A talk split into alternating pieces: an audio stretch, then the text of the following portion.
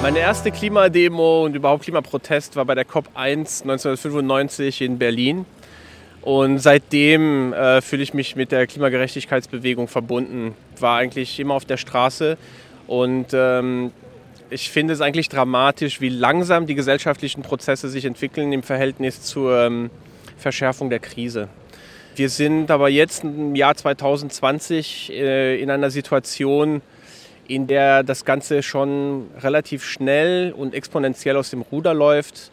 Und äh, wir werden soziale Verwerfungen erleben, ökologische Verwerfungen, äh, eine Polarisierung in der Gesellschaft. Und ich finde es absolut dringend, dass ähm, wir im Prinzip einen Paradigmenwechsel in unserem System haben, äh, wo wir wirklich innerhalb der ökologischen Grenzen ähm, uns irgendwie bewegen und eben jetzt auch versuchen, die, den gesellschaftlichen Zusammenhalt ähm, aufrechtzuerhalten, weil mittlerweile werden wir uns auch nicht nur von diesem Wachstumsmodell, was auf fossile Brennstoffe basiert, verabschieden müssen, sondern wir werden uns auch anpassen müssen. Und das geht nur zusammen. Und die Leute, die jetzt an der Macht sind, die haben im Prinzip jetzt auch die Chance zu sagen, ähm, wir machen jetzt mal große Schritte. Und das könnten sozusagen die ersten Helden sein. Oder sie werden jetzt als die Verräter und Verräterinnen in die Geschichte eingehen.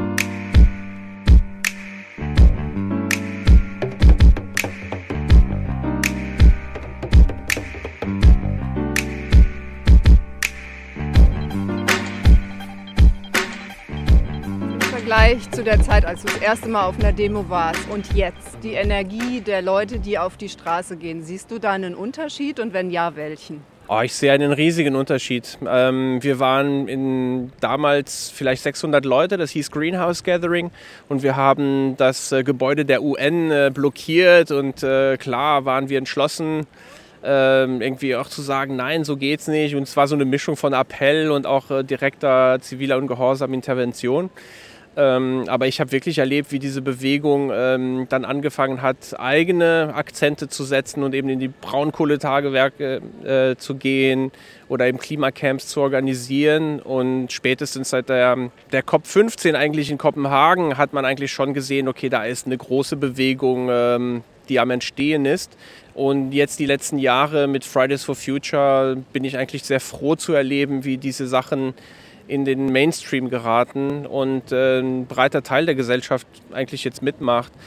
Äh, was mir Sorgen macht, ist die, dass, dass wir tatsächlich spät dran sind. Also hätten wir diese Bewegung vor 20 Jahren gehabt, äh, hätten wir vielleicht äh, mehr Chancen. Heutzutage fällt es mir zunehmend schwerer, wirklich ähm, von Mut oder halt Mut zu finden ähm, oder Hoffnung oder so. Ist, die Klimakrise ist da, die Katastrophe ist da, wir leben jetzt mittendrin. Und äh, wir müssen das Beste jetzt aus der Situation machen, in der wir stecken. Es geht, es geht um die Existenz, das ist wortwörtlich so. Es geht um die Existenz und die Menschen, die heute noch ähm, so ein kapitalistisches äh, Wachstumsmodell promoten, das bedeutet, wir machen einen Schritt in den Abgrund. So. Und äh, es, es braucht den Mut von allen Menschen auf allen Ebenen, äh, um aus dieser Komfortzone herauszutreten und zu sagen, nein, jetzt ist Schluss, wir brauchen hier ganz andere Werte. Und ähm, wir haben ja durchaus sehr viele Ansätze, sowohl sozial wie technologisch.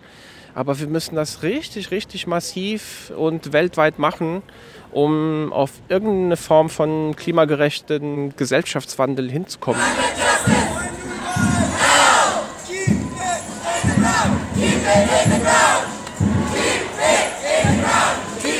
Ja, äh, Klimagerechtigkeit. Ich habe von einer Oxfam-Studie gehört, die vor kurzem rausgekommen ist, dass ein Prozent der Weltbevölkerung so viel CO2 emittiert wie wahrscheinlich die andere Hälfte der Menschheit. Ähm, und das ist eine unverschämte Ungerechtigkeit.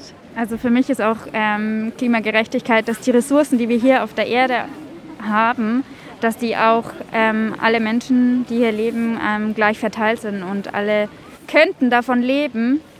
Und so ist es aber nicht. Das ist für mich ähm, ungerecht.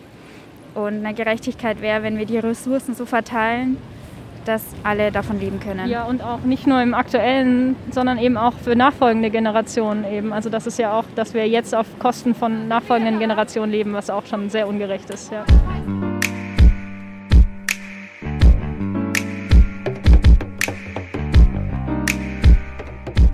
Wir haben ein Wort kreiert, das nennt sich Terran und damit wollen wir eigentlich eine Bewegung schaffen oder Aufmerksamkeit auf das Thema Fliegen lenken.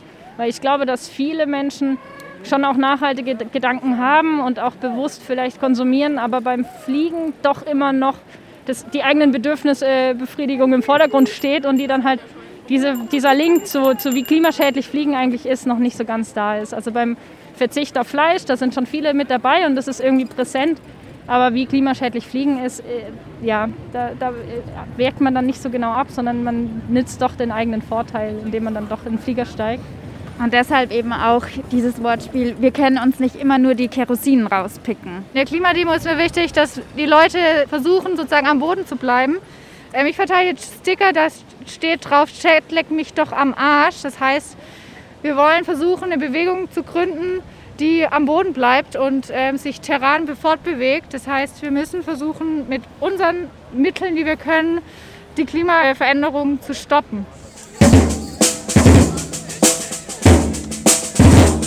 Naja, es wird endlich Zeit für globale Gerechtigkeit. Vor allem der globale Norden hat einfach durch seine Lebensweise und Produktionsweise extrem viele Ressourcen äh, und Menschen ausgebeutet. Und ich würde gern zu einem Lebensstil kommen, der sowohl Natur als auch Menschen global verträglich ist. Und gerade durch Corona ist das natürlich ziemlich in den Hintergrund gerückt und wir haben große Konzerne mit sehr viel Geld gerettet. Und ähm, es wird auch Zeit, dass wir jetzt einfach wieder das Klima, unsere Umwelt, unsere Lebensweise äh, in den Vordergrund rücken. Und das finde ich total inspirierend, dass jetzt wieder so viele Menschen heute hier sind bei Ende Gelände, die Camps voll sind, die dann Kohle blockieren werden. Ähm, genau, also die Bewegung wächst.